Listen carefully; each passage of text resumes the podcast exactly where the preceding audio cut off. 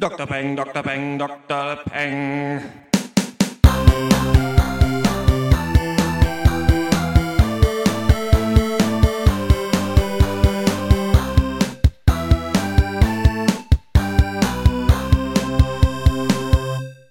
Hallo und herzlich willkommen zum 25. Pencast von drpeng.de Pop und Geist. Heute reden wir über Zach Braffs gecrowdfundeten spirituellen Nachfolger zu Garden State, nämlich Wish I Was Here.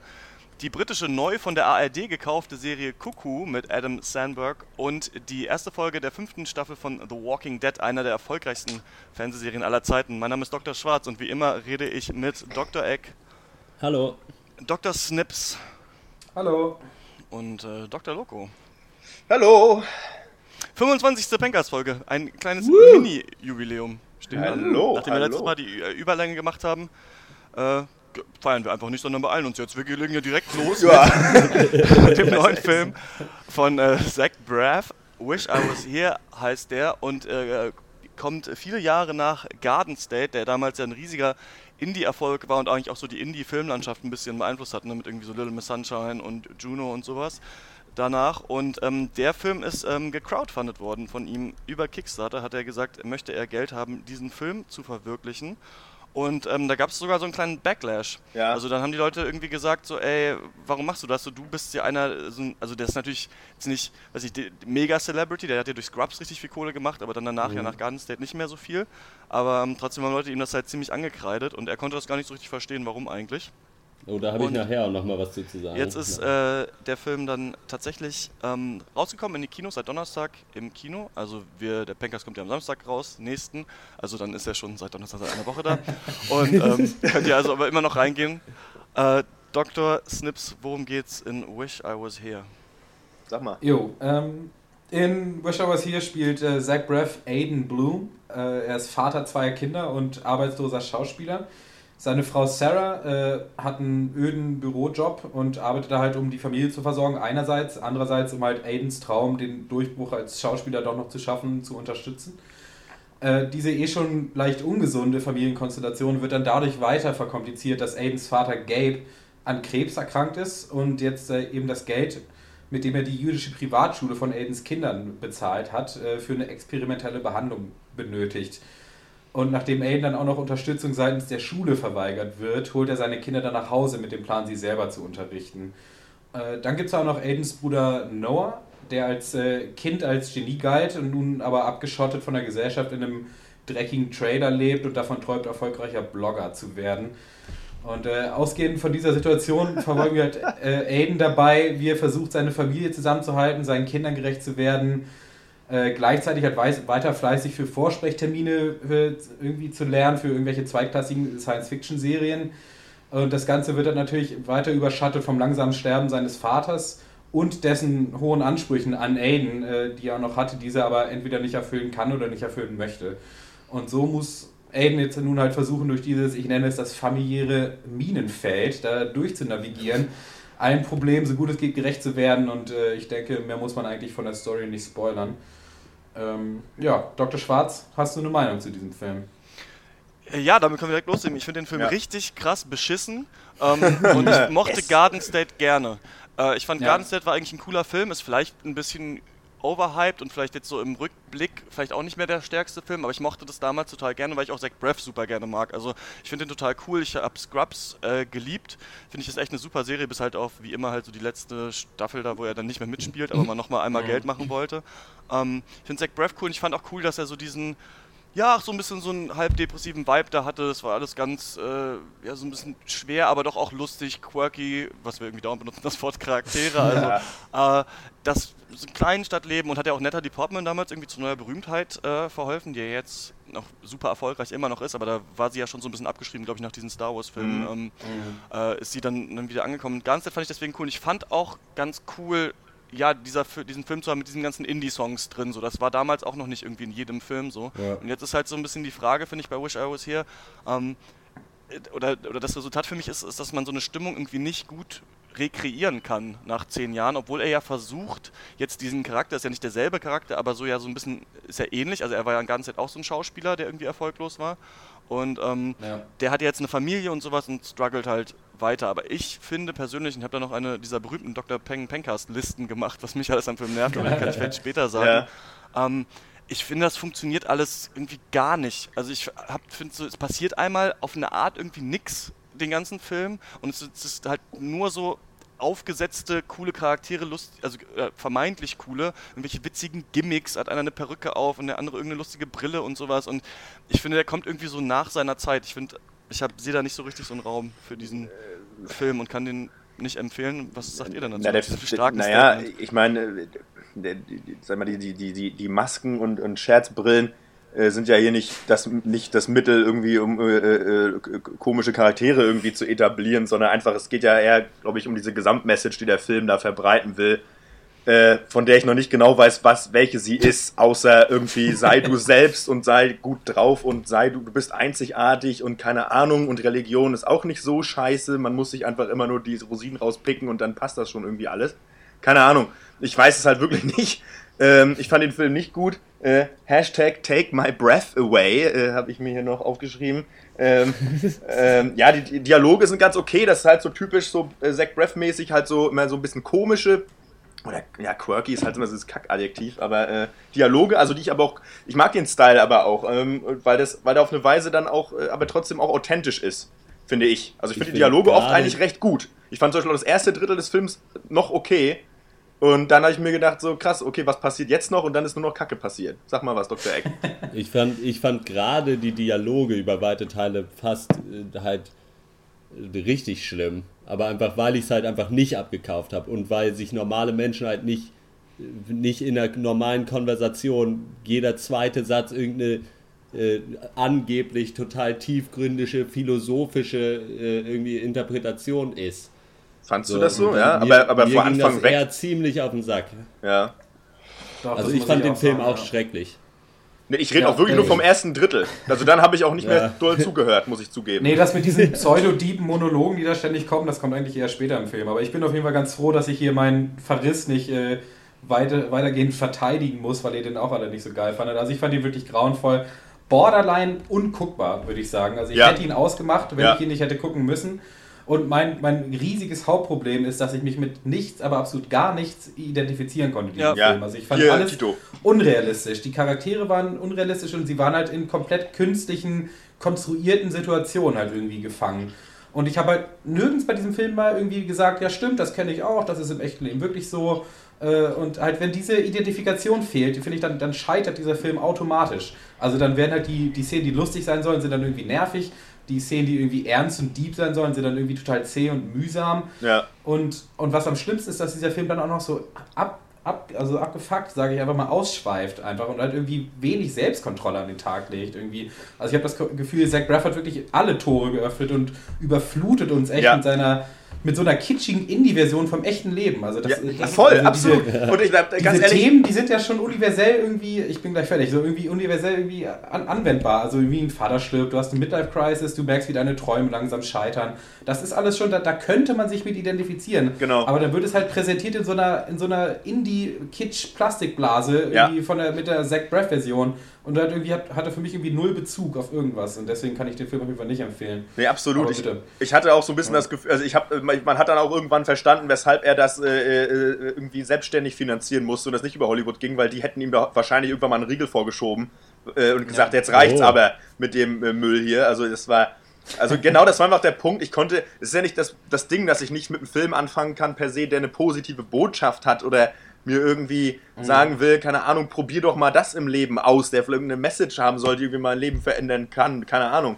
Ähm, aber das war einfach auch so völlig, ja, es, ich konnte mich damit auch gar nicht, also wirklich absolut null identifizieren und, und da war auch keine Message. Weißt wir leben halt nicht in Kaugummiland. So, das ist halt irgendwie, keine Ahnung. Ja, genau. Das ist halt, äh, äh Schade, ja. das war halt, es ist einfach völliger Humbug, einfach von vorne Ich finde halt, ich konnte mich, also da muss ich ein bisschen widersprechen, ich konnte mich mit dem Zach Braff-Charakter schon identifizieren, weil ich ja ähm, zum Beispiel, ich habe es ja letztes Mal angesprochen, weil für mein Studium jetzt in China und studiere so Afrikawissenschaften, mache aber nebenbei eigentlich viele kreative Sachen und merke eigentlich immer, dass diese kreativen Sachen eigentlich doch das sind, was ich wirklich machen möchte und das andere mich auch interessiert, aber nicht so eigentlich mein Lebensmittelpunkt ist. Und ich kann mich schon so damit, äh, weil ich ja zum Beispiel auch von meinen Eltern finanziert bin, äh, damit mit dieser Rolle identifizieren, dass er so seinen Traum jetzt eigentlich lebt, aber halt sich von seiner Frau finanzieren lässt und ähm, sie halt irgendwie so cool damit sein muss, aber eigentlich geht es ja auch gar nicht. Und dann der, der auch quasi, was vielleicht bei mir so oder bei manchen Studenten auch so eine Elterndimension ist, das sind auch sein, sein äh, Vater und auch dieser Rabbi in der Schule, die sagen ja alle so, Schauspielern ist überhaupt nicht so, du bringst dir deine Familie nicht durch und so weiter. Also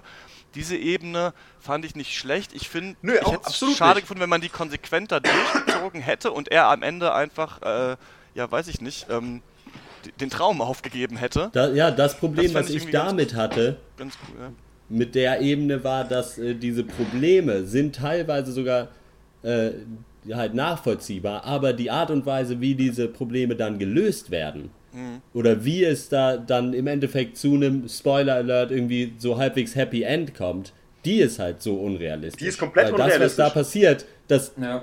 passiert so nicht einfach. So funktioniert das Leben nicht. Nee, es, es, hat ja auch keine Probleme gelöst. Oder habe ich jetzt irgendwie zufällig die falsche Minute übersprungen? nee, nee, nee, äh, nicht so richtig. Weil es wurde ja nichts angegangen. Ich, ich habe irgendwie darauf gehofft, dass er jetzt anfängt, irgendwie Burger zu verkaufen oder keine Ahnung, oder irgendwo putzen ja. zu gehen. Aber was er macht, ist irgendwie mit seinen Kindern in die Walachei zu gehen und irgendwelchen ESO-Shit zu, äh, zu brabbeln. Und das ist halt nicht die Lösung für seine Probleme. Damit bezahlt er nicht seine Rechnung. Ich kann damit meine, ich kann damit meine Rechnung nicht bezahlen.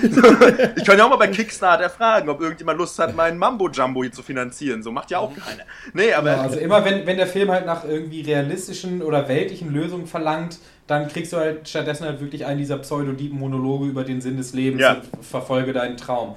Und äh, da muss ich sagen, also ja klar kann ich mich damit auch wieder identifizieren, dass man irgendwie seine Träume nicht aufgeben will. Aber ich meine, das Ding ist, er hat halt zwei Kinder und ich finde, ich fand den Charakter an sich über den gesamten Film egoistisch auf jeden Fall, ziemlich weinerlich und halt komplett unverantwortlich. Auch wie er halt seine Kinder halt verzieht, mit, äh, muss ich sagen. Also ich meine, seine ja. Tochter ist ja auch total gefangen in dieser Vision des Judentums und äh, ist auch relativ weltfremd, kann nicht schwimmen. Gut, ist ein blödes Beispiel, aber trotzdem. Ja. Ähm, und ich muss sagen, und das ging mir auch bei vielen anderen Charakteren so, dass ich mit denen einfach nicht mitfühlen kann, weil sie mir halt zu, zu blöd waren irgendwie. Also seine aber, Frau ja. fand ich halt relativ eindimensional, muss ich sagen, ein bisschen naiv. Völlig übergangen, völlig übergangen die Rolle, fand ich. Auf jeden Fall, ja. ja Obwohl sie noch ziemlich gut geschauspielert hat, finde ich, muss ich fand sagen. Fand ich auch also, erstaunlich. echt nicht so schlecht, ja. Und dann halt sein Bruder Noah ist halt wirklich diese, diese Blaupause ja. dieses eigentlich intelligenten, aber ja. doch depressiven Menschen, der jetzt sein Potenzial nicht ausnutzt. Und ich muss sagen, da klingelt bei mir schon was so. Da könnte ich auch sagen, das verstehe ich. Aber auch der wird halt total verhunzt in den unrealistischen Storylines. Ja. Also, Spoiler Alert, er trifft äh, das irgendwie hübsche Girl next door, fährt mit ihr auf die Comic-Con und bumst sie in einem Hotelzimmer. Ich meine, was geht da, was, was ist da los? Einfach in, in dem Cosplayer-Kostüm. Ja, aber das ist ja, genau das Ding. Weil, weil das sind ja beide Nerds, sie sind ja beide Nerds. Ja, genau, das ist halt, gut zusammen. Das, ja. aber ich, das ist halt genau der Punkt. Nee. Ich, fand, ich fand halt auch den Charakter von Zach Braff an sich okay, konnte ich auch was mit anfangen, auch mit dem Bruder und auch mit diesem, ne, also da konnte ich, da gab es schon ein paar Berührungspunkte, auch äh, mit der eigenen Person, absolut, ne? Ähm, ja. ja. aber genau wie du gesagt hast, sobald äh, eigentlich irgendwie gefordert wäre, okay, jetzt geht man da mal irgendwie auf diese äh, Bezugspunkte, die man da führt, irgendwie weiter ein, ja, haut der Film ja, ja halt irgendwelchen Quatsch ins Gesicht. Und das ist halt schade. Krass fand ich auch, wie die, Entschuldigung, ganz kurz noch, wie die Rolle der Frau, weil du es eben gerade angesprochen hast, Dr. Snips, äh, die auch übergangen mhm. wurde am Ende. Also ich meine, habe ich was verpasst? Im Endeffekt so, keine Ahnung, äh, ja, hol dir eine Massage und geh surfen. So, und dein Mann muss, geht weiterhin nicht arbeiten, dann passt das schon irgendwie. Äh, ja. Ich habe halt mal jetzt für zwei Tage daran gedacht, dass ich ja auch Träume habe und dann funktioniert halt wieder alles. Weiß ich nicht. Also, ja, vielleicht sind wir auch zu sehr miese Peter, aber ich glaube nicht. Nein, ich nee, finde nicht, weil das Ding ist halt, dass hier die Sachen da einfach auch nicht, nicht gut verkauft werden, eben wie die, wie die Sachen gelöst werden und auch ähm, genau, dieses, dass ja. wir einen Soundtrack machen, der aus Indie-Liedern besteht. Ne? Das wird ja. ja wirklich in die Fresse gerieben ja. die ganze Zeit und es hat auch nie gepasst. Also zum Beispiel, ähm, es kommt an einer Stelle das Lied von Bon Iver, Holocene, der wird meines Erachtens übrigens Bon Iver ausgesprochen, obwohl das natürlich Bon Iver auf Französisch heißt, aber da das H fehlt, ist es cooler, Bon Iver zu sagen. Äh, ja. Und ähm, das Lied finde ich unglaublich schön, aber ich fand, das wurde da einfach verhunzt, einfach über irgendeine Szene gedrückt und auch halt alles, also zum Beispiel, dass die da, die gehen ja dann an so ein Lagerfeuer und er erzählt irgendwas von seiner Mutter früher oder irgendeinen Scheiß halt, der wieder irgendein Parabel für was anderes ist. Ja, ja. Und dann kommt halt eine coole Mucke und dann siehst du halt in Zeitlupe, wir haben Hammer viel Spaß und haben hier ein Family Moment. Ja, das ist der größte. Aber, das, aber dieser Family Moment kommt Wie aus der Werbung rüber. einfach. Der kommt halt so, äh, einfach so nach, nachhinein draufgeklatscht und ich finde so, also, dass man sagt, man macht einen Film, der mit Kickstarter finanziert ist, weil man, weil die Studios einen sonst nicht lassen, okay, aber das war ja wirklich so die absolute, der, weiß nicht, Hochglanz Indie-Shit, den du auf jeden Fall irgendwie mhm. durchgekriegt hättest. Das meinte ich halt mit, mit keiner Selbstkontrolle, wie du halt einfach so jede Szene halt so lange ausreizt oder halt irgendwie künstlich manipulierst, bis es halt wirklich auf deine Version von halt dem Candyland Indie-Film passt. Ja, einfach. absolut. Wo ihr es jetzt, äh, ja. ihr es jetzt gerade nochmal vom Crowdfunding habt, nämlich Ja. da gab es nämlich auch noch, also unabhängig davon, dass er halt so als Hollywood-Star, dass da sowieso schon so ein bisschen äh, schlechte Mache gegen ihn betrieben wurde, dass er sich halt da an seine Fans wendet für finanzielle Hilfe, so, womit ich nicht so das Problem habe, weil ich meine, man muss ja nicht spenden und das kann sich jeder selber überlegen. Aber dann war es nämlich auch noch so, das hatte ich noch im Hinterkopf und habe es dann mal nachgeguckt jetzt für den Cast, äh, dass er dann im Nachhinein dann doch noch zusätzlich mit Worldview Entertainment irgendwie einen Deal abgeschlossen hat und von denen auch nochmal irgendwie wahnsinnig viel Ah, Kohle okay. bezogen hat.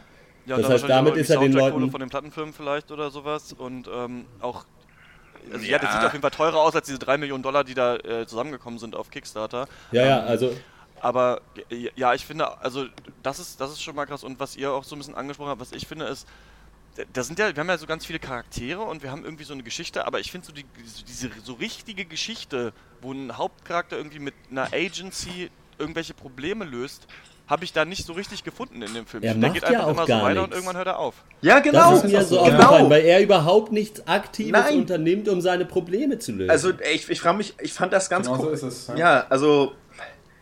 Ah, nee, das hat, also mich hat das fast äh, äh, äh, rasend vor Wut hier am, am Bildschirm gemacht. Nee, weil äh, genau das passiert. Also es plätschert vor sich hin.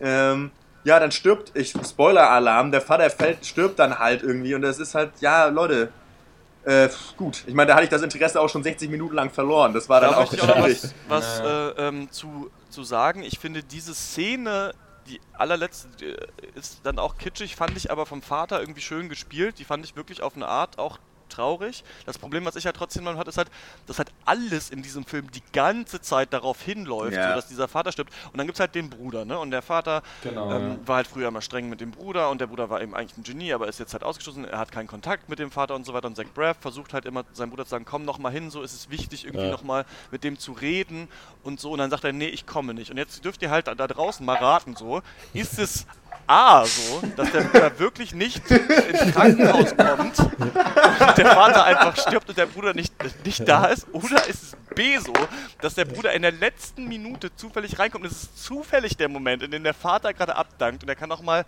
die letzten traurigen Worte sagen und die Familie ist irgendwie glücklich und alle haben dann doch am Ende das Richtige Ja. gemacht. Eine Kann man- kann man Postkarte mit A oder B an die Redaktion. Ja. äh, ihr könnt äh, nix gewinnen. Die Frage, die ich mir noch gestellt habe, ist, warum hat das alles bei Garden State damals so gut funktioniert? Liegt es nur daran, dass, also ich meine, ich meine, auch wenn Leute sagen, das ist sicherlich kein Sequel, Also ich das hab- hat nichts zu Garden tun, State es noch ist irgendwie derselbe Film, oder?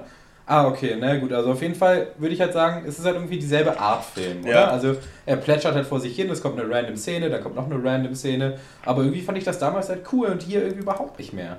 Ja, Und aber ich da- fand den Unterschied ist, dass bei Garden State, da gibt es nicht so diese äh, klar definierten Probleme, die er hat, sondern das Problem ist einfach nur, dass er irgendwie so vor sich hin lebt und nicht so richtig weiß. Aber es gibt nicht so die, und aber hier in diesem Film sind es ganz eindeutig hier, ja, du hast nicht genug Geld, um deine Kinder in die Schule zu schicken. Du hast, Ja. weißt du?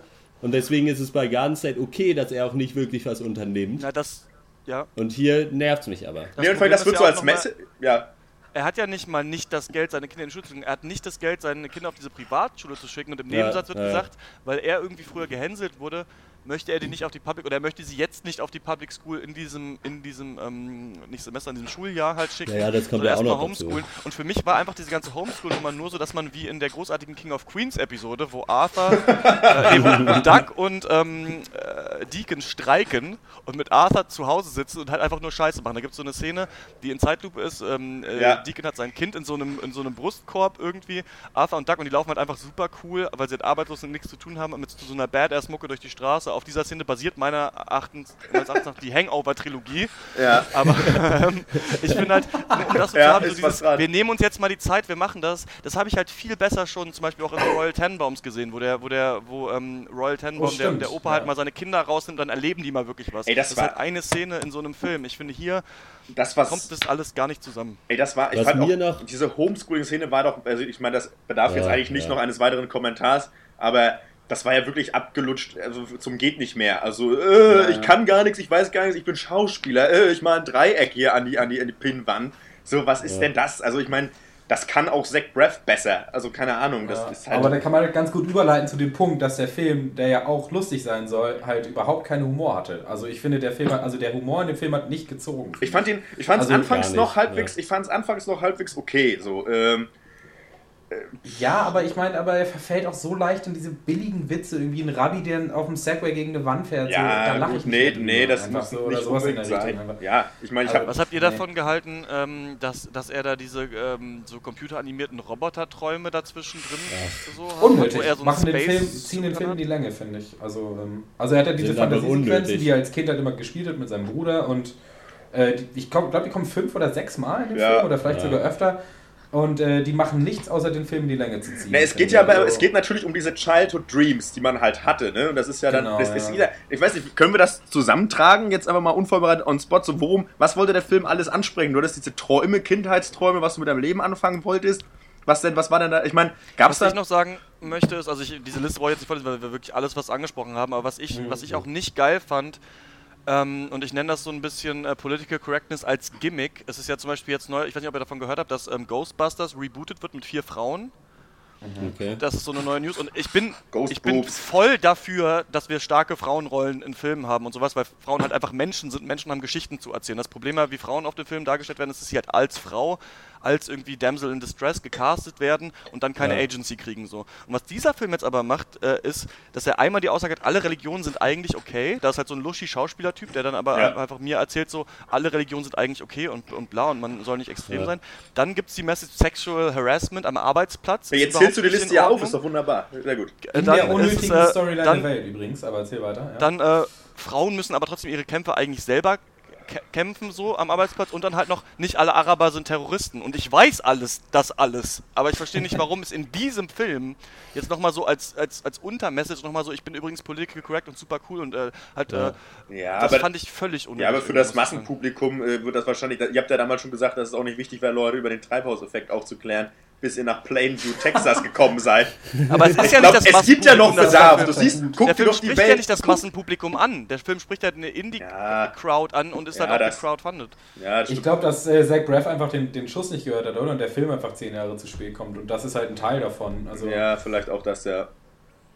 Ja, auf jeden Fall. Ja. Habt ihr noch, ähm, Naja, was ich mir, was Ja. ich nicht verstanden habe, ist, äh, d- warum der Film äh, falsch benannt ist, weil er müsste eigentlich Wish I Was Not Here heißen. Kann dann, Allah. äh, dann wäre warum es heißt der. Film denn so, wie er heißt? Weiß ich nicht, weil es Indie und toll Weiß ist. ich nicht. Äh, das Ach, letzte, es gibt halt ein Lied, das so heißt, das wird wahrscheinlich für den, für den Song so geschrieben. Also, Ja, das ist, weil er so weltfern ist und Ja, nicht in seinem. Äh, Ja, doch, klar, das ist ja die Antwort eigentlich auch. So, Ja, Achso, und was für mich auch nicht funktioniert hat, ist, dass halt äh, Turk von Scrubs da der ersten Martin-Verkäufer war und dass Sheldon Ja. Cooper da diesen anderen Schauspieler gespielt hat. Das war für mich auch nur ein Gimmick-Cameo. Die beiden Ja. sind auch irgendwie mit dabei, weil Ja, der alten Zac Coworker Braff war ja auch schon aus Garden State, ne? Ja. also, Stimmt, der ja, da- halt. ja, den kannte man auch aus Scrubs, der war Private. Der Äh, hat alle seine Dingens. Freunde eingeladen und einen lustigen Film gedreht, aber leider keinen Ja. guten.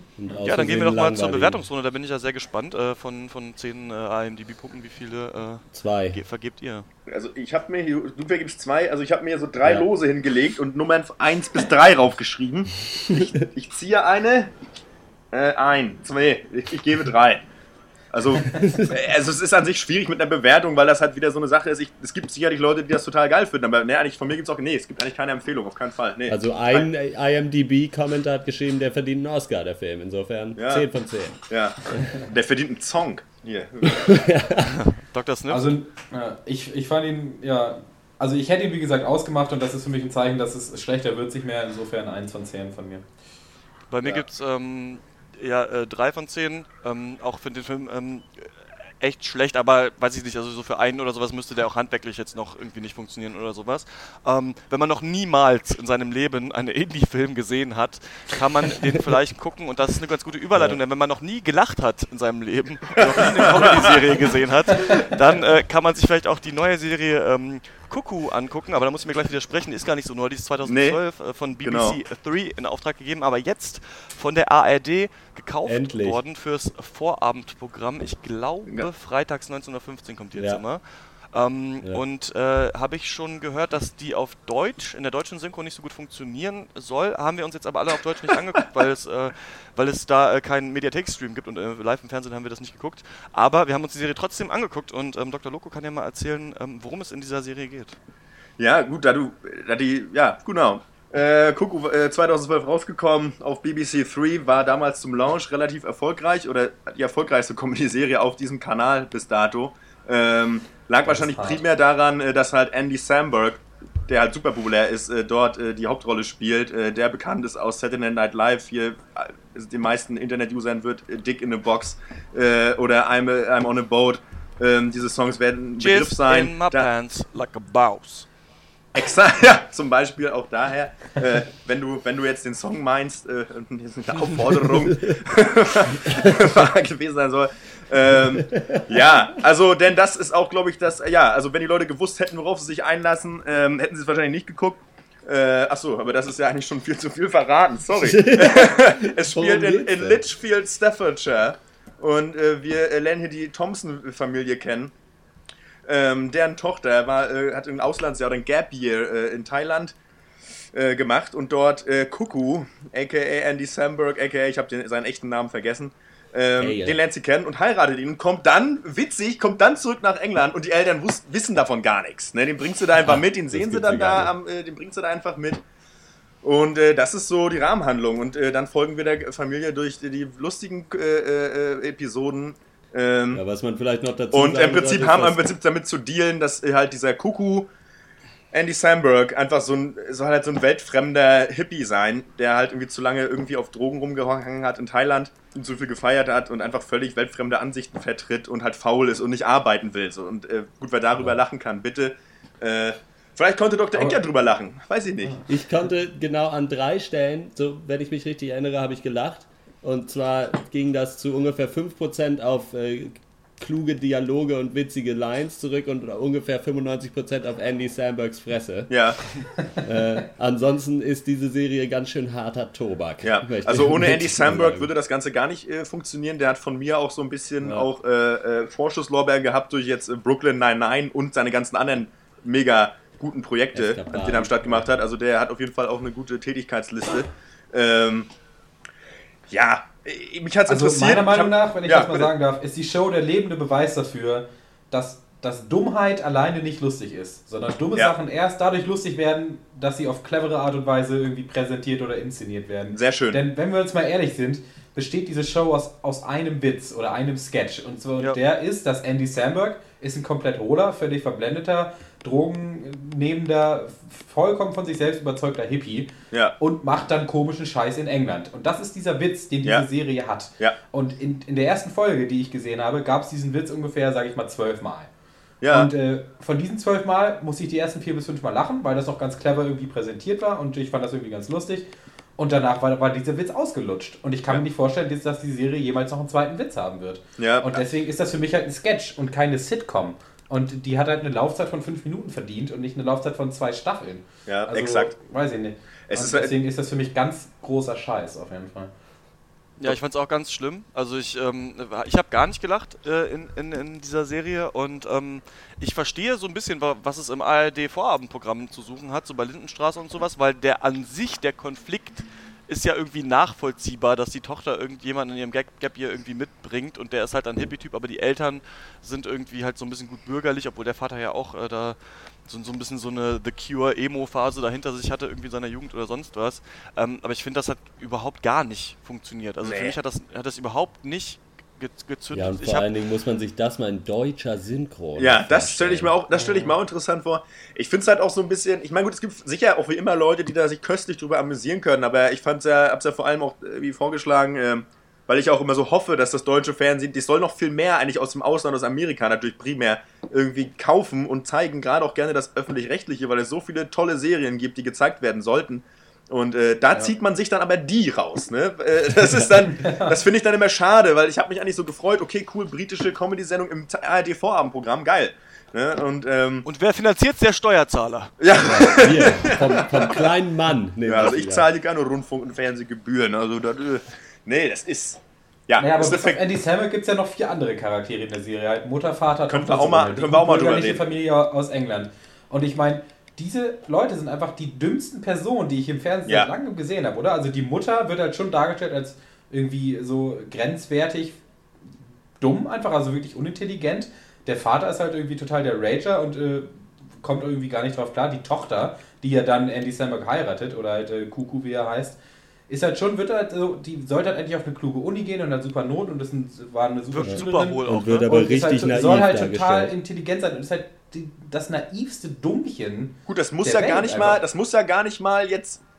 Das kann ja auch so sein, an und für sich, ne? Also, äh, Naja, gut, aber also ich meine, dann gibt es halt noch den Sohn und der ist halt eine komplette Nullnummer. Also da hat Ja. jemand auf jeden Fall eine Null gewählt, denke ich mal. Äh, also, alle diese vier Charaktere waren für mich falsch halt, also, verbunden, ja. Komplett dumm, nicht clever. Ich habe über die vier auch nicht gelacht. Es gab ja auch Szenen, wo dann wirklich äh, Andy Samberg nicht dabei war und irgendwie Mutter, Vater im Bett liegen und irgendwie Ey, lustige Dialoge ey, führen. sorry, da, Aber da muss man halt einfach kotzen. wer auch noch den Gag bringt, äh, die Eltern liegen im Bett und dann äh, äh, hat halt die Tochter irgendwie laut Sex mit ihrem quirkigen Freund. So, das ist auch wirklich, und das, das hört dann auch nicht, dieser Gag hört dann auch mal wieder nicht auf, ne? Das ist dann, das geht dann auch Nee. eine Minute. Das ist Ich sowas, finde, wer schreibt denn sowas? Weißt du, das sind Leute, die haben, die, die haben dann auch noch irgendwie sowas Ich studiert. habe zum irgendwie. ersten Mal Fernsehen geguckt. Ja, das ist eine. Katastrophe. Also. Na, das Ding ist ja, finde ich, ist, das ist der Hauptgag, der ja auch gezündet wird, sind, ist immer so ein dummer Sexwitz. Also, dass Ja, Andy ja. Samberg halt irgendwie äh, sagt so, ja, and then I had this um, epiphany, I was all people, I'm, I'm even I'm- you. Ich ja, weiß nicht, wie der Vater I'm heißt, in aber der Vater so, I'm, I'm- in you, I'm I'm, inside in you. you. Und es kommt halt immer so der Gag, also zum Beispiel der schlimmste Witz, der auch passiert ist, dass, äh, dass der Vater irgendwann zur Tochter sagt so, dass, dass sie die Familie vergewaltigt hat. Was sagt, was sagt er denn nochmal Ja. da vorher? Er sagt sowas, ähm, äh, dass du diesen Typ irgendwie hast, ist nur Harassment, aber dass du den jetzt hier mitbringst, you have raped us. You have raped your mom. Und dann so, sagt die Mutter so, I'm okay, you haven't raped me. Wo ich mir die ganze Zeit sagte, ey Leute, komm, das ist wirklich in jeder schlechten Ami- Ami- Ami-Comedy-Serie oder Film gibt es diesen Witz. Und deswegen finde ich zum Beispiel, dass die Serie How I Met Your Mother hat auch dieses, äh, so eine Episode, in der Robin zurückkommt aus Argentinien und Enrique Iglesias mitbringt, der auch halt ihr Ja, ja. verschwulter Freund ist. Und auf diese eine Episode funktioniert es ganz gut. Also da funktioniert es ganz gut, dass Ja, halt die Leute ihn alle nicht kennen und irgendwie Nö, blöd absolut. finden. Und äh, was man auch also viel besser gucken kann, ist, äh, wenn man sich einfach eine Folge Mein neuer Freund anguckt und der Christian Ulm diesen Knut spielt, diesen ungepflegten äh, äh, Knut Gitarristen da. Ja. So, das ist halt, genau, Knut Hansen äh, funktioniert halt halt viel besser. Also ich finde da ähm, ist nur noch interessant zu sagen, dass in der zweiten Staffel Andy Samberg nicht mehr mitspielt, sondern dieser Werwolf-Typ aus Twilight. Taylor? Lautner, ja. Taylor Lautner. Ähm, der spielt damit. Ich weiß nicht, ob die Tochter auch überhaupt noch mitspielt oder nicht. Also irgendwer wurde auch ausgetauscht vom Cast, aber die sind in der gleichen Folge und ich glaube, er ist der Sohn von Kuku und kommt dann vorbei. Äh, ja, können sich die Leute dann darauf freuen, die, Ich, äh, denen der ja. Pilot schon gefallen hat. Also, ähm, äh, Moment, habe ich jetzt einen Faden verloren? Verdammt mich! Nee. Man. Ach, es ist einfach, nee, ich habe leider tatsächlich wirklich den Faden verloren. Nee, dann muss mir anders jetzt so schnell was sagen.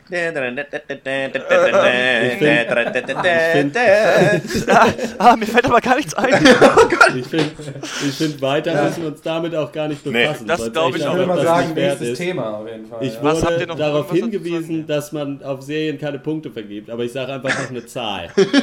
Null.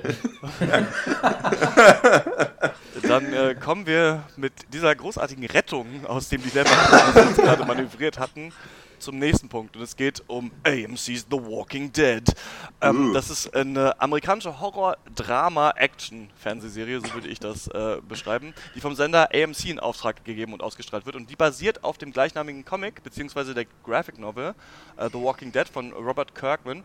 Ich habe für mich immer noch nicht ganz verstanden, was der Unterschied zwischen Comic und Graphic Novel ist. Meines Erachtens ist es, Graphic Novels sind in Schwarz-Weiß und im Buch gebunden und sollen so ein bisschen eher die intellektuellen Leute ansprechen, weil es da um diebe Themen geht.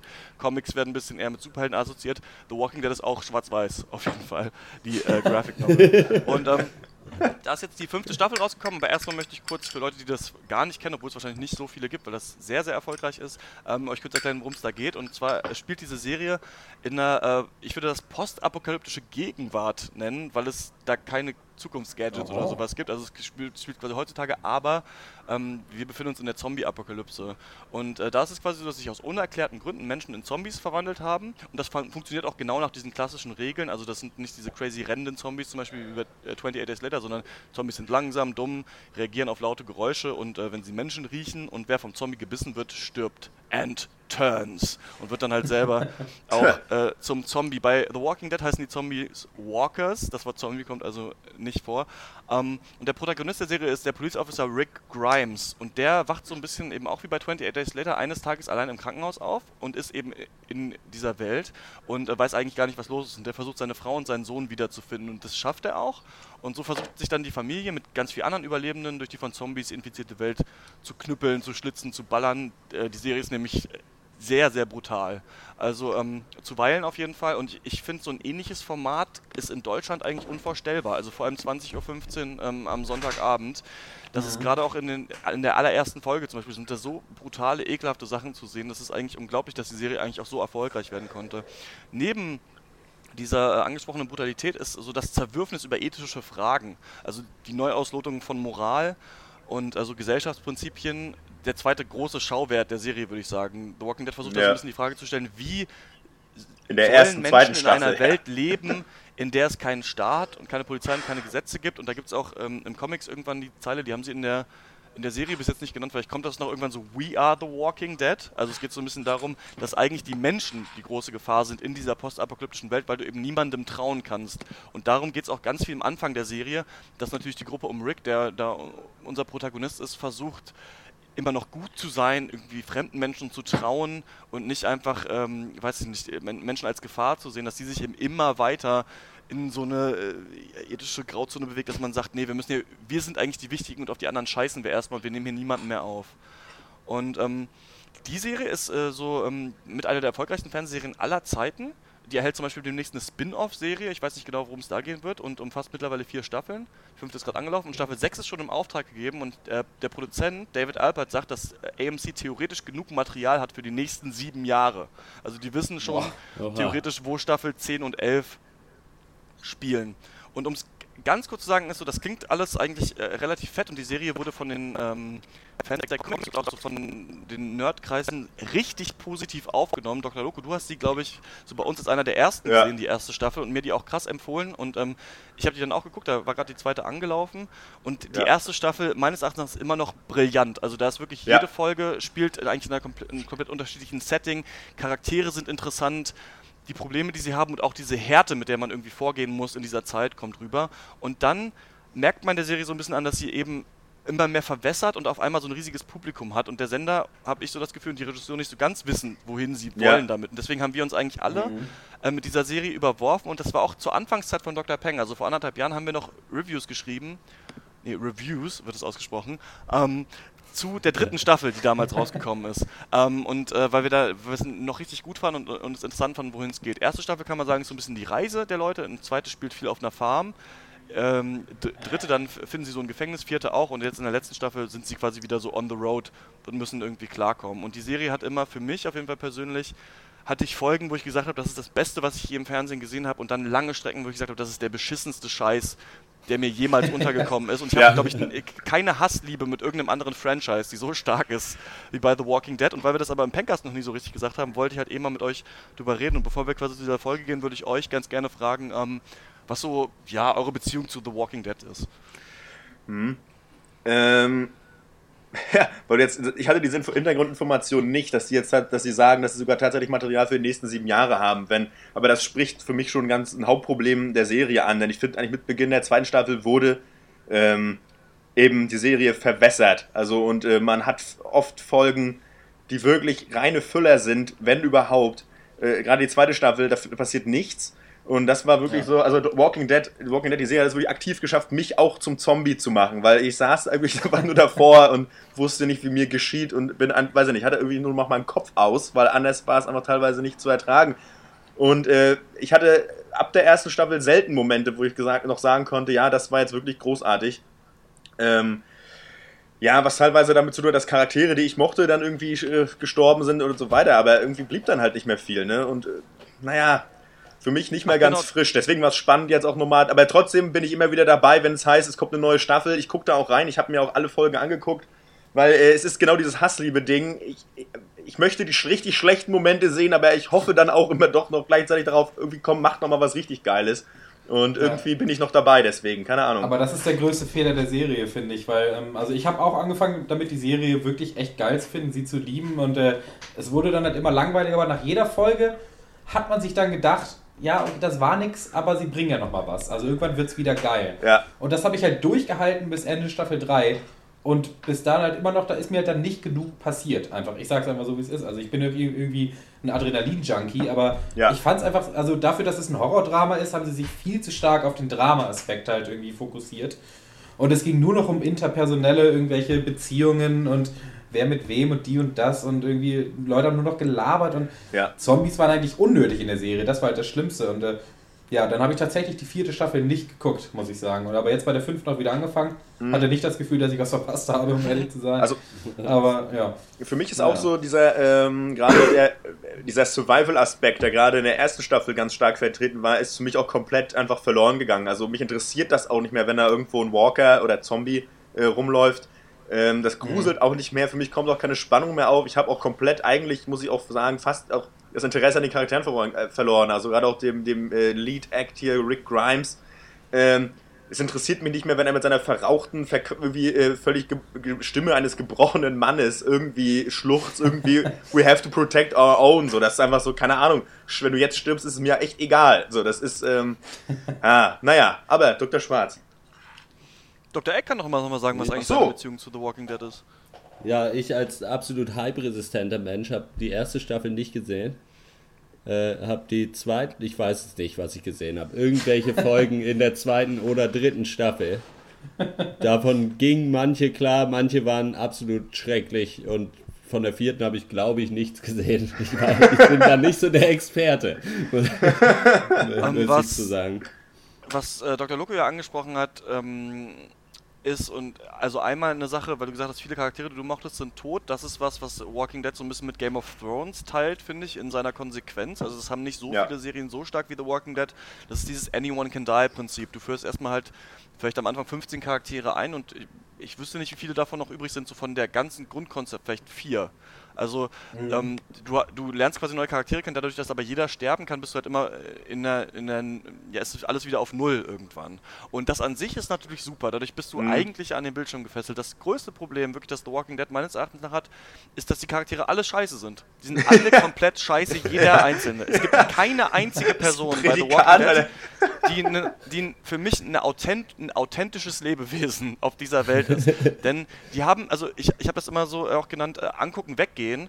Super viele Szenen von The Walking Dead sind so, dass, also ähm, in der neuen war es jetzt nicht so, weil da war ein bisschen mehr Action, weil es ja der Season-Auftakt ist, aber normalerweise ist das Problem ja bei The Walking Dead folgendes. Du bist in so einer Welt, in der sind Zombies, also es ist dauernd eine Gefahr. Und deswegen gibt es dir halt unterschiedliche Möglichkeiten, was zu zeigen, was da passiert. Und oft hängen die Charaktere eben aufeinander rum, weil die irgendwo jetzt safe sind, die haben ein Haus gefunden, dieses Gefängnis. Und dann kommt ja so dieser von Dr. Snips angesprochene Drama-Aspekt ins Spiel. Dann, dann müssen eben Charaktere genau. miteinander leben. Ja, das Problem ist eben, genau, dass, ja, genau. dass äh, Drama könnte man ja cool machen. Das Problem ist nur, dass sich immer zwei Leute mit tiefer Stimme unterhalten und dann geht immer einer weg und es wird nichts aufgeklärt. Also es ist immer so zwei Reden, einer verlässt die Szene, nächste Szene und es wirkt total unrealistisch. Und was ich überhaupt nicht mag, ist auch, dass der Serie fast komplett der Humor fehlt. Und ich finde, der wäre ja. so wichtig, denn in den Comics ja. ist der da. Also im Comic zum Beispiel erzählen dieses, dieses, also das ist quasi so, irgendwann sehen die ein Gefängnis, das ist halt mit Zombies überlaufen, aber die säubern das und leben dann da drin. Was so auch ja ein bisschen lustig ist, weil im richtigen Leben will niemand in ein Gefängnis und in der Zombie-Apokalypse ist es quasi ein Glücksgriff, weil du, weil du ja so viele Mauern und Stacheldraht drumherum hast, dass du total sicher bist. Und da gibt es halt eine Szene, da spielen die Basketball zum Beispiel. Die fangen halt an, Basketball zu spielen, Scheiß zu machen, sich irgendwie die Zeit zu vertun, Leute fangen an zu lesen und sowas und das fehlt der Serie, finde ich, komplett. Und dadurch ist so die Menschlichkeit der Charaktere nicht mehr da. Und dieser Norman ja. Reedus, den kennt man ja aus Der blutige Pfad Gottes, der wird ja von der Fanbase mega abgefeiert. Ja. Als Daryl. Das ist halt so ein bisschen so ein Redneck, der hat einen, hat einen Bruder, das, die waren so, also der Bruder war hauptsächlich Nazi, er war so ein bisschen in dieser Clique mit drin. Und der ist eigentlich halt ein ganz süßer Charakter, weil der irgendwie immer so seinem Bruder so gefallen wollte und aber auch so ein bisschen scheint, ist eigentlich total normaler, ist eigentlich auch ein guter und der ist halt auch so ein bisschen badass mit seiner mit seiner ähm, Crowbar, wie heißt das auf Deutsch? Äh, Crossbow. Crossbow. Crossbow. Ich wusste beide Worte nicht. ähm, und das funktioniert zuweilen, aber das Problem ist, dass die Serie eben sich so hin und her hangelt zwischen, wir machen jetzt mal eine coole Actionsequenz mit Walkern, ah guck mal, da wird jetzt einem die Zunge rausgerissen und jetzt ist irgendwie eine diepe emotionale Szene und ich lese immer die, die ähm, Reviews dazu auf IGN und dieser Videospielseite, die aber auch das machen und die feiern halt immer allen Scheiß daran ab und es ist halt wirklich aber oft nur Füller und es passiert irgendwie Ja. nichts und diese ganze Richtung, die die Serie irgendwann mal nehmen wollte, geht komplett verloren in, in dieser Serie und mittlerweile fände ich echt gut. Ich weiß ja nicht, was sie für einen Spin-off machen, aber es gibt ja auch Videospiele in diesem Franchise, das ist ein riesiges Franchise. Ich habe die Comics auch mal irgendwann gelesen. Ähm, die fand ich ein bisschen besser als die Serie und da gibt es auch so ähm, Videospiele von Telltale. Ähm, das sind so Point-and-Click-Adventure, wo du dich in dieser Welt bewegen musst und Entscheidungen treffen musst. Die sind tausendmal super besser als die. Serie zum Ja. Beispiel. Die sind echt cool, also vor allem die erste Staffel. Also das Universum Hm. bietet eigentlich den Raum, was zu machen, obwohl Ja, aber das möchte- der Zombie-Hype ab Da möchte ich aber ja. widersprechen, tatsächlich. Also, Okay. wenn ich darf. Oder du oder führ noch kurz deine Ausführung zu Ende. Ich will nur sagen, eine einzige Sache, die noch ist, ist natürlich auch, dass auch der Zombie-Hype ein bisschen abgeflaut ist jetzt über die letzten fünf Jahre. Also das Ja. war ja mal eine Zeit, wo ähm, Zombies und Star Wars und weiß ich nicht was alles halt Sci-Fi immer so in diesem Nerd-Kosmos gesehen wurden, auch mal Superhelden und man hat sich irgendwann gefreut, dass das halt an die Öffentlich dringt. Und mittlerweile kann man vieles davon nicht mehr sehen. Aber ja, sag du doch mal was. Ich finde halt, ähm, dass eigentlich dieses Zombie-Universum nicht genug Stoff liefert für, äh, äh, für 70 Staffeln. Ähm, nicht mal für, also maximal zwei. Meinem Erachtens nach eigentlich nur für eine Staffel ähm, aus einer Folge. Nein. Ähm, weil ich finde gerade diese moralischen Konflikte, ethischen Konflikte, die da irgendwie die da behandelt werden, mit denen man sich auseinandersetzt, so diese Konflikte in der Gruppe, die halt entstehen aus so einem notgedrungenen Zusammenlegen und einer sehr dringlichen Gegenwart, die, die, die geht, das, das reicht nicht für vier Staffeln, weil ich finde, alle Konflikte, so dieses, dieses tägliche Morden und alles Mögliche, das kannst du nicht vier, La- das, das bleibt ja nicht vier Staffeln spannend, weil du irgendwann hast du auch als Zuschauer, hast du diese Konflikte für dich selbst auch oft genug durchdacht. So, oder, oder irgendwie, ne, irgendwann ist da dann aber auch Schluss und dann siehst du, guckst du einfach nur Leuten zu, die durch den Wald laufen und ab und zu mal ein paar Zombies umhauen.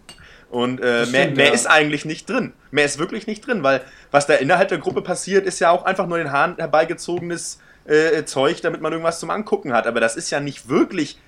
Also, was ist da noch interessant eigentlich? Also, äh, kann da irgendeine Antwort drauf? Keine Ahnung. Also ich, ich muss dir dazu stimmen, dass sobald halt diese, wir, wir verfolgen eine Gruppe Überlebende, die sind irgendwo angekommen und da sind sie jetzt. Ja. Das finde ich nicht interessant, aber um vielleicht mal überzuleiten zu der äh, neuen Folge, der fünften Staffel, erste Folge, ähm, da sind sie ja dann wieder unterwegs und sie haben halt eine Mission, eine feste Mission und ein festes Ziel. Sie wollen nach Washington, sie wollen irgendeinen Typen beschützen, der irgendwie eine Antwort hat auf das Ganze.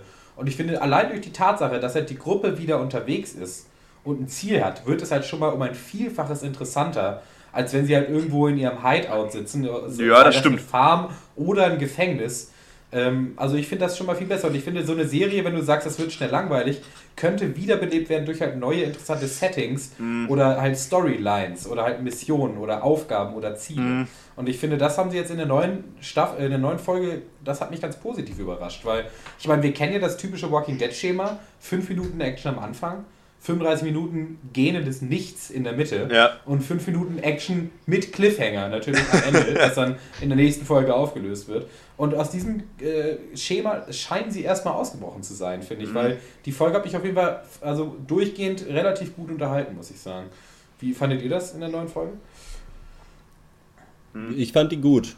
So, also, also im direkten Vergleich mit allen anderen Walking Dead Folgen, die ich gesehen habe, was halt eine bunte Auswahl von irgendwelchen Staffeln ist, äh, würde ich fast sagen, ist die beste vielleicht, die ich gesehen habe. Ja.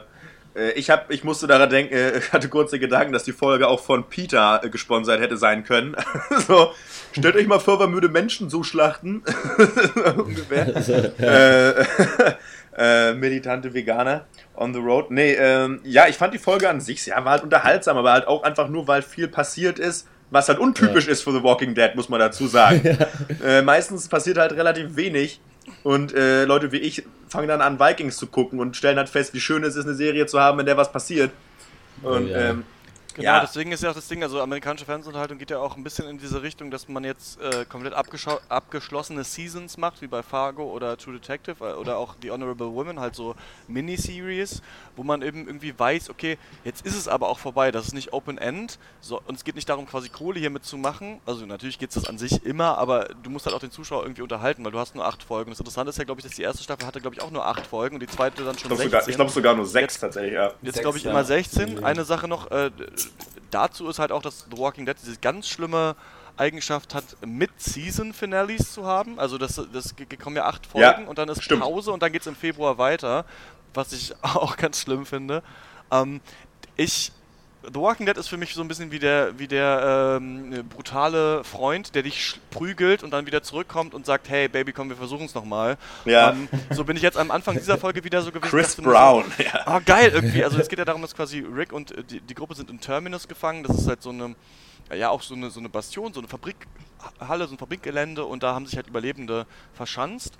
Und die vierte Staffel ging eben damit weiter, dass quasi nachdem sie aus diesem Prison, äh, aus dem Gefängnis raus waren, die Gruppe zersprengt war, aber alle irgendwie diese Schilder gesehen haben, dahin wollten und dachten, da würde eben die Rettung auf sie warten, aber da sind halt quasi Kannibalen, das sind Menschen, die äh, sperren halt andere Menschen ein und, und, und, fressen die dann auf. Und die Folge fängt, finde ich, super geil an, also ich fand das richtig cool.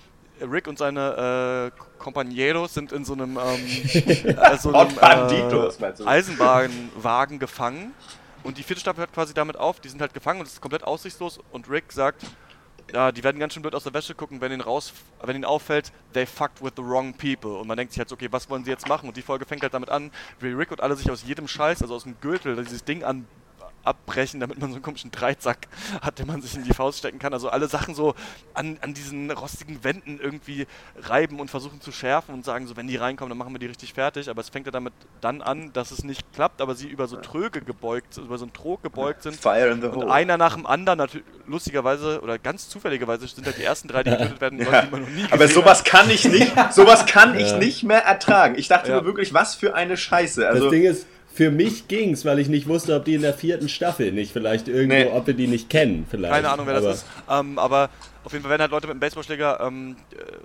so ohnmächtig äh, geprügelt und dann halt wird in die Kehle durchgestürzt und dann bluten sie halt aus wie Schweine. Und das fand ich, das fand ich relativ cool und düster und stark. Aber genauso hat auch die dritte Staffel für mich angefangen. Da hat man auch gesehen, die Truppe ist jetzt härter, sie wissen jetzt, wie sie in dieser Welt überleben müssen. Ähm, und ja, das wird wieder einfach jetzt zehn langweilige Scheißfolgen werden und am Ende äh, passiert ja. wieder was Cooles. Cool ist trotzdem, sie haben gesagt, sie halten sich jetzt näher an die Comic-Vorlage und es ist jetzt auch mal gesehen, dass ähm, ein Charakter von den Comics, dieser Morgan, den man schon mal in einer der besten Walking Dead-Folgen gesehen hat, der ist äh, wahrscheinlich ja. wieder dabei und nächste Folge spielt scheinbar bei so einem Priester und auch der spielt eine relativ große Rolle in den Comics. Also es wäre ganz angenehm, wenn sie versuchen würden, sich an die schon stringentere und schnellere Handlung dieser Comics irgendwie da wieder hinzubewegen, aber ich kann die Leute echt fast mhm. nicht mehr sehen. Also das ist genau das Haupt, das hast du ja schon angesprochen, noch der Schwarz jetzt äh, auch zum zweiten Mal, ja. Ähm, ja, an sich ist es unklar, weshalb ich es noch gucke. Es ist halt so, man hat es mal angefangen und will wissen, wie es halt irgendwie weitergeführt wird, aber es ist halt, das Hauptproblem ist genau, für mich sind alle Charaktere gestorben. Also es ist nicht, ich meine, damit meine ich nicht, dass Charaktere, die ich mochte, alle gestorben sind, sondern dass auch die, die noch da sind, einfach keiner mehr interessant ist für mich. Also weil eben, weil sie auch nicht gut, weil die Charaktere auch nicht gut geschrieben sind. So, die haben auch kein Profil. So, das ist einfach, alle haben eine depressive Grundstimmung, irgendwie sagen alles mit belegter Stimme. Es ist, äh, da ist nichts da, da ist keine Personality, da ist kein Witz dabei.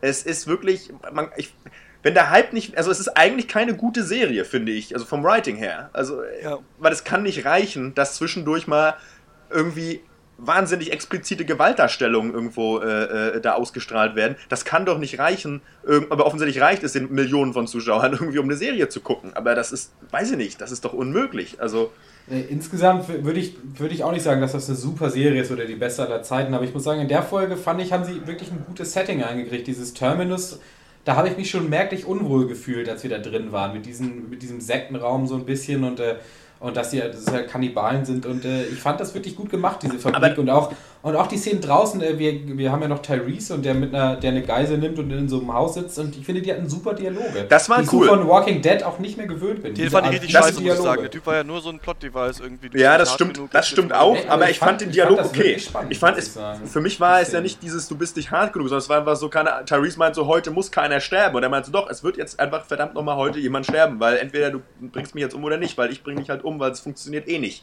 sozusagen, dass wir jetzt hier eine friedliche Koexistenz miteinander führen. Das fand ich schon auch okay. Aber gerade dieses, an sich ist dieser Ter dieses Terminus, dieser Ort, hätte gruselig und creepy sein können. Und auch dieses, äh, dieser, dieser, äh, so, äh, dieser, dieser Konferenzraum da mit irgendwie Kerzenständern und irgendwelchen mystischen Sätzen an die Wand geschmiert, das hätte gruselig sein können. Aber ich finde, das ist nicht von der Ästhetik her nicht gut gelöst gewesen, weil ich fand, es war einfach nur, als wenn irgendwer eine Sporthalle mit Kerzenlichtern filmt. Also das war einfach filmisch nicht gut umgesetzt, weißt du? Bei True Detective fand ich es gruselig, dass jemand diese komischen Holzgebilde filmt.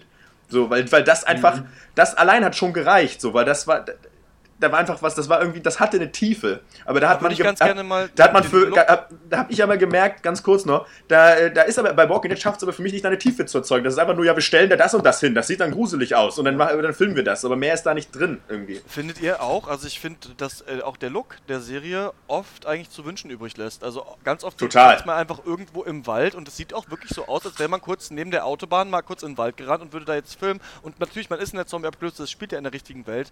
Aber ich finde, der Großteil der Szene ist halt, jemand läuft durch den Wald, vielleicht noch auf Schienen lang und dann kommt halt ein super gut aussehender Zombie äh, halt vorbei. Ja. Die, sind, die, die sehen halt wirklich super aus, aber, aber das, das kriegt mich halt nicht. Ne? Also dieses, was, was auch bei, bei vielen Rezensionen dann immer noch steht, dass, die, dass das jetzt so eklig und brutal war mit den Zombies, das zieht für mich nicht als Gimmick. Das zieht für mich, wenn da jetzt was Schlimmes passiert, wovor ich Angst habe, dann verstehe ich das. Aber einfach, dass man jetzt überlegen muss, und jetzt äh, müssen wir so einen Walker irgendwie in so einer Autotür die Nase abschneiden oder sowas, weil wir das noch nicht, weil wir so noch niemanden umgebracht haben. Das ist irgendwie, ja, finde ich, finde ich. Das war ja, das ist schon immer auch einer meiner großen Kritikpunkte, dass halt die Zombies immer genau in solchen Scharen auftauchen, dass Rick und Konsorten gerade so noch wegkommen.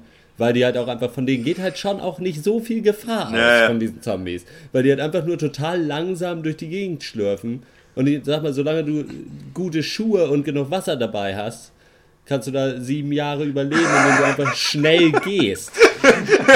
Ja, aber und auch gerade dieses, ähm, ich finde halt, wie gesagt, es reicht, es ist an sich nicht genug Material da, um so viele Staffeln davon zu, äh, zu produzieren. Und ich bin halt auch nicht mehr interessiert an coolen Action-Szenen. Weißt du, sowas wie, äh, äh, Herr der Ringe ist cool für die Kampfszenen, die er hat, aber du könntest so einen Scheiß doch auch nicht zehn Staffeln lang bringen. So irgendwann sagst du dir auch, es interessiert dich nicht mehr, dass Legolas irgendwie drei Orks mit einem Pfeil abschießt. So ja, wie bei der Hobbit jetzt, ne? Naja, ja, naja, ja, leider ja.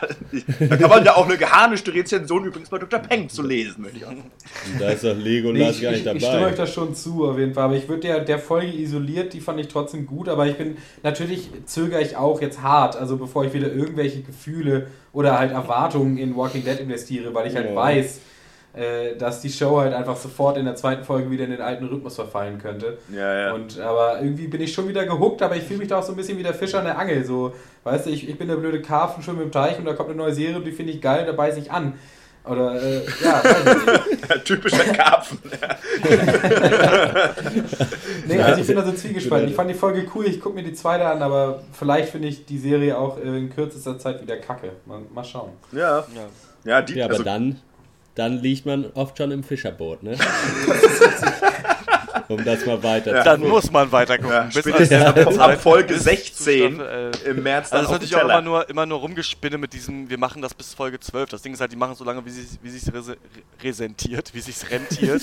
Und ähm, dann lässt man das sofort fallen, wenn Ja. das einmal nicht irgendwie das, das Budget einspielt. Das Budget kann halt nicht so groß sein. Es sei denn, wahrscheinlich werden Rick und Konsorten, die Schauspieler, irgendwann Allüren kriegen und sagen, okay, ich mache Walking Dead nur noch äh, jetzt nach 10 Jahren, wenn ich irgendwie, weiß ich nicht, 2 Millionen Dollar pro Folge kriege. Nee, Äh, darauf wird es wahrscheinlich irgendwann hinauslaufen, dann musst du Leute streichen und so weiter. Ähm, genau, aber ähm, habt ihr noch was dazu zu sagen oder wäre es das so? Ich finde, man sollte Rick nur noch Ricardo nennen. Dann würde ich lachen. Bis gucken. Ricardo Grimeth. Ja, zum Beispiel. Okay, Ähm, ich werde es trotzdem weiter gucken.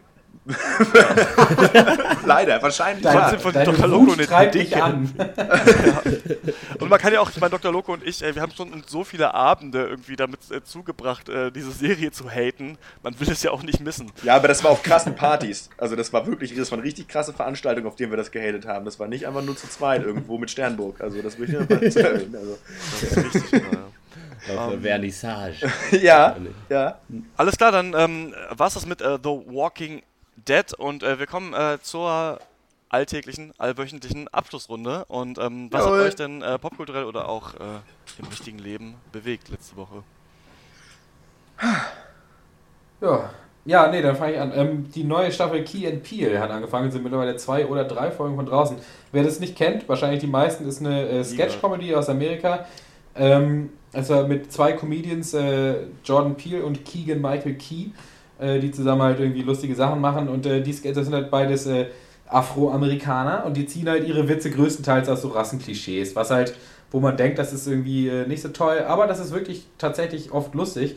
Äh, allerdings muss ich dazu sagen, die Serie ist jetzt nicht unglaublich konstant. Also wenn man sich da eine Folge anguckt, dann ist da vielleicht ein oder zwei Sketche sind da wirklich gut, von der Rest ist halt so, naja, guckt man sich halt auch mit an. Aber ich finde, von der Sketch-Comedy muss man auch nicht erwarten, dass man bei jedem Sketch irgendwie lacht. Aber äh, kann ich empfehlen, ist äh, bei Zeiten sehr lustig, fand ich super. Mhm. Ähm, ich habe mir am Wochenende, äh, ich, ich habe, ja, habe ich mit Dread angeguckt und äh, Judge Dread, die Neuauflage von dem äh, Film mit Sylvester Stallone und äh, war einfach sehr positiv überrascht, denn ich hatte eigentlich gar keine Erwartungen und habe eigentlich gar damit gerechnet, dass das ein katastrophal bekloppter, beschissener Actionfilm ist. Ähm, und es war auf jeden Fall auch ein Standard-Actionfilm, aber äh, visuell cool und äh, hat erstaunlich viel Spaß gemacht, obwohl es halt auch das typische Schema ist, äh, ein Mann in dem Fall und eine plus eine Frau äh, äh, kloppen sich irgendwie in einem Hochhaus von Stockwerk zu Stockwerk. Äh, erstaunlich unterhaltsam und von mir auf jeden Fall für Freunde des Action-Genres äh, eine ganz klare Empfehlung. Sehr gut. Dr. Eck. Ja, ich, ich hab nix. Also es, es, es, es ist ein neues Update von Kerbal Space Program rausgekommen. aber sonst ist bei mir nicht viel gegangen diese Woche. Also, ich habe mir ein Hammer Spiel, aber da schreibe ich irgendwann nochmal einen Artikel drüber, weil es so geil ist. Deswegen so, äh, sage ich jetzt gar nichts. Da freue ich mich drauf. Ich habe mir äh, einmal am ähm, Sonntag nochmal in äh, großer Runde bei einer Kinoveranstaltung ähm, den Lego-Film angeguckt. Ja, cool. ähm, Baut ist quasi oft ähm, wie heißt das, Lichtspielhaus und da kannst du hinkommen und das ist immer unter einem Thema und es sind drei Filme zur Auswahl und nach Klatschen wird halt entschieden, welcher Film geguckt wird. Ich wollt, bin nur dahin, um nochmal den Lego-Film zu sehen. Und, äh, Hast richtig laut geklatscht. Und äh, hab's, hab's geschafft und ich, was ich noch mal sagen wollte zu diesem Film, den wir ja schon im Pencast besprochen haben, einmal ja. ist, dass der noch mal viel besser funktioniert, wenn du mit dem mit vielen Leuten guckst und dann, dass ich selten was gesehen habe, wo die Comedy besser getimed ist, vielleicht nichts. Also der Film gerade beim zweiten Mal gucken, ist so verdammt lustig mit seinen blöden Slapstick-Gags. Unglaublich und immer perfekt auf dem Punkt. Also niemals ein Gag zu lange ausgespielt. Ist unglaublich. Also könnte man wirklich, glaube ich, sich äh, als angehender Filmemacher angucken, um sich zu überlegen, wie man in der heutigen Zeit Gags timet. Das andere beide kommt auch, äh, das andere kommt auch aus einem, äh, einem Comedy-Genre. Und dann habe ich aber auch noch was. Es ist der Kieler Comedian, wenn man ihn überhaupt so nennen darf, Jerry B. Anderson, den ich jetzt äh, erst drei Jahre nach seinen erfolgreichen YouTube-Videos entdeckt habe. Und das ist quasi ein Typ, der macht Fake-Synchros auf YouTube von wirklich auch Dallas und einem Interview mit Yogi Löw und einem Auftritt von Sylvester Stallone bei äh, bei äh, Thomas Gottschalk, bei Wetten das, Gottschenberger, wie er, er ihn dann natürlich nennt.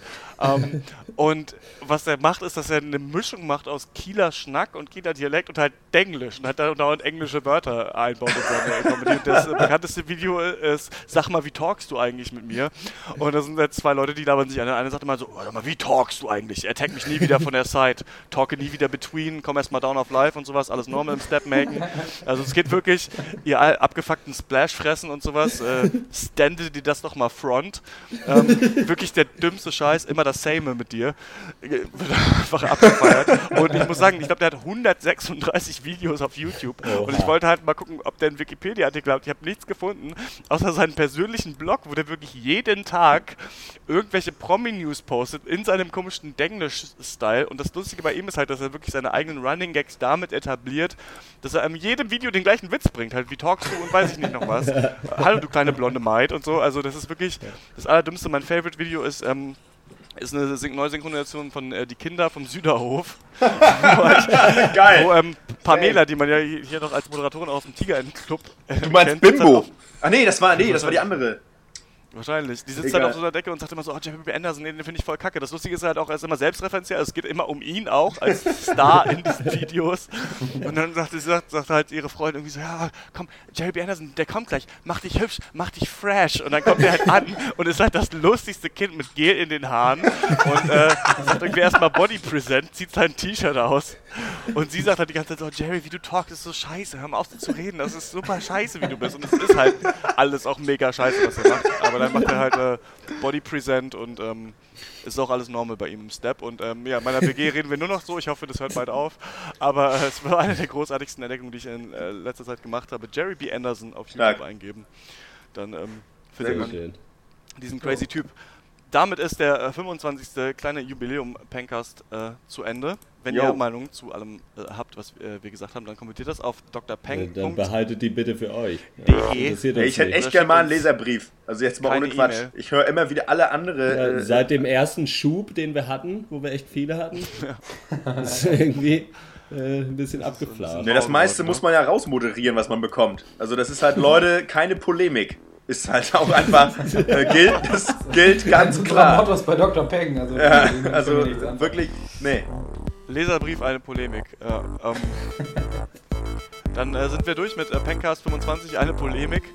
Ähm, euch eine schöne Woche und dann sehen wir uns äh, nächste Woche oder hören uns wieder beim nächsten Pencast. Wir sind raus. Ja, also, also ich bin da. Also, Tschüss. ja. Ciao.